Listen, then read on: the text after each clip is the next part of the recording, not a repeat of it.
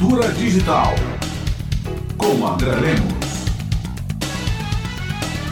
Olá, ouvintes. Notícia recente em um site de tecnologia afirma que os usuários do TikTok na Europa poderão desativar o algoritmo de personalização, tipo For You ou Live, de acordo com as leis de serviços digitais da Europa. Isso fará com que o app não mostre mais vídeos baseados nos interesses dos usuários, apenas aqueles mais populares nos lugares onde eles estão ou mesmo no mundo. Essa tem sido uma tendência em movimentos de regulação, oferecer aos usuários a opção de receber ou não recomendações algorítmicas das plataformas. Isso acontece, essa recomendação, rastreando as nossas ações e a rede às quais nós estamos ligados, criando assim perfis digitais sobre nós mesmos. Todos nós temos esses perfis hoje ao usarmos as redes sociais ou qualquer serviço digital. Para cumprir a determinação, o TikTok vai mostrar vídeos populares ou de amigos em ordem cronológica, quando a visualização não personalizada for selecionada pelo usuário. O mesmo acontecerá para anúncios para menores de 13 a 17 anos, que eles não serão mais direcionados automaticamente com base nas suas atividades online. Eu já comentei sobre recomendação aqui na metrópole. É importante pensarmos políticas de opt-out, ou seja, que obriguem as plataformas a oferecerem a opção ao usuário de sair desse padrão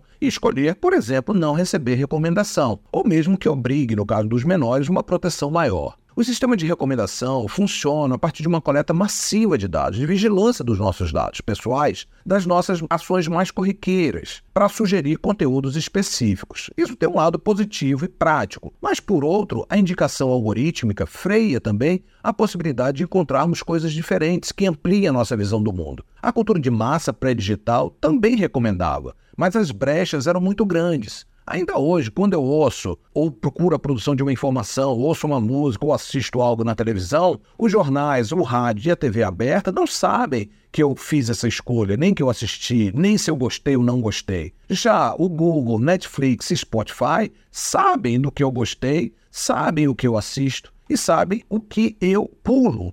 A recomendação algorítmica tem, assim, ampliado a geração de bolhas homogêneas, como também tem dado eficiência à divulgação da desinformação. A Europa tem tentado regulamentar essa nova forma de produzir, consumir e circular informação, e deveria, na minha opinião, expandir essa recomendação para todas as plataformas e não apenas para o TikTok. Nós, aqui no Brasil, estamos patinando nessa discussão e um projeto de lei sobre regulação de plataformas está parado. Eu sou André Lemos, professor titular da Faculdade de Comunicação da UFBA.